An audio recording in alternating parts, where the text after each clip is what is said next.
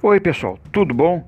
Queridos alunos, queridas alunas do Instituto Estadual de Educação Assis Chateaubriand. Aqui é o professor Edmilson em uma aula de Sociologia sobre o conhecimento do senso comum. Aula de Sociologia, conhecimento do senso comum. Então vamos ver o seguinte: desde que nascemos, desde que de nenezinho lá, aprendemos continuamente informações sobre o mundo.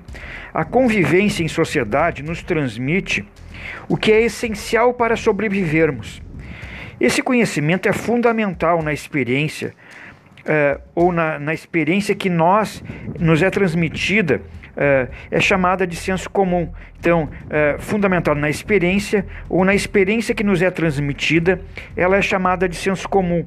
É como se a experiência fosse um conjunto de fenômenos sobre os quais não cabe questionamento, não cabe ficar indagando ele. Uh, por esse motivo, se impõe com a base das opiniões, ideias e concepções que acabam por prevalecer em determinado contexto social. O senso comum compreende o conjunto de saberes e práticas produzidos com base nas experiências concretas das sociedades humanas. É construído pela observação e pelo aprendizado diante dos fenômenos cotidianos do dia a dia. É transmitido socialmente ao longo das gerações, em uma ou mais coletividades Segundo o sociólogo português Boaventura, vamos prestar atenção, sociólogo Boaventura de Souza Santos, o senso comum é o conhecimento vulgar e prático que orienta nossas ações no cotidiano e lhes dá sentido.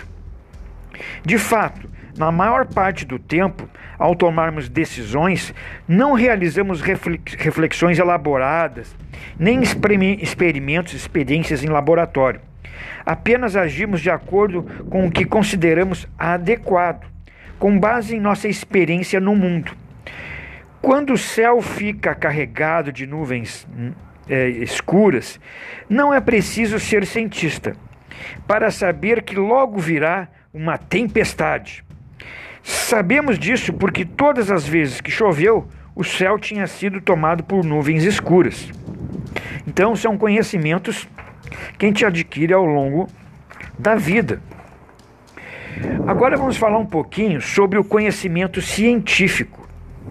Esse conhecimento científico, o escurecer do céu e a tempestade que o sucede podem ser analisados mediante a aplicação de métodos rigorosos de investigação e que explicaria as causas e consequências desse fenômeno.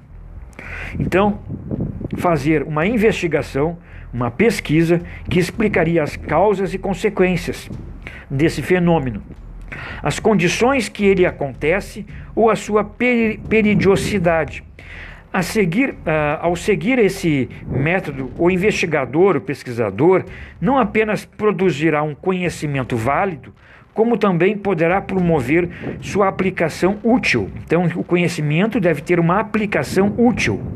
No século XX, o conhecimento formal, fundamentado na observação e na experimentação, então, fazer a experiência, observar experimentação, experiência científica, observar, aliado à sua aplicação útil, torna-se a principal característica do que chamamos ciência.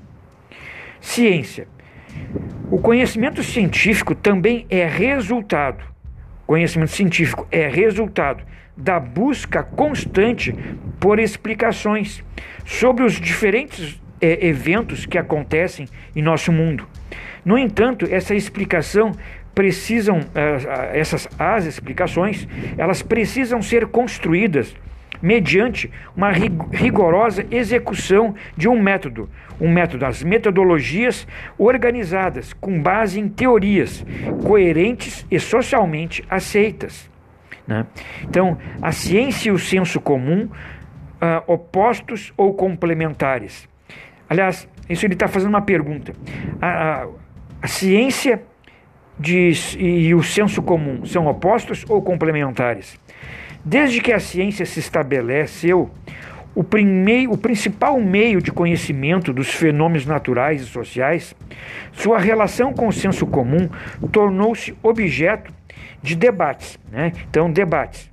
De um lado, estão aqueles que consideram um conhecimento hierarquicamente superior ao senso comum. De outro, os que consideram complementares os dois tipos de conhecimento. Vamos falar de um sociólogo bem famoso aqui. Esse cara já é famoso desde a época que eu fazia faculdade, imagina, o cara é antigo. O sociólogo Pedro Demo defende a pesquisa. É o modo, a pesquisa é o modo pelo qual se conhece a realidade. A pesquisa, a investigação é uma característica fundamental da ciência. Então, assim, ó, a pesquisa, a investigação, ela é uma característica da ciência. Ao comparar o senso comum com a ciência, ele afirma que o primeiro, né, o senso comum, aceita a realidade sem questionamentos. Nem precisa fazer pesquisa. Então, sem questionamento, sem pesquisa, o senso comum. Isso equivale a afirmar que o Sol se movimenta em torno da Terra porque o vemos nascer no leste e se pôr no oeste. Ao contrário, a ciência é construída com base em pesquisas metodologicamente fundamentadas. Então, o que é a ciência? Né?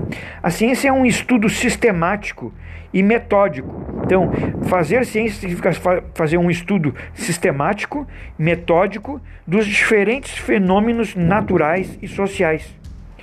É realizado com base na seleção de um objeto de pesquisa, que é então analisado por meio de um conjunto de técnicas de investigação e procedimentos de verificação aprovados coletivamente por um grupo de profissionais na área do conhecimento em questão.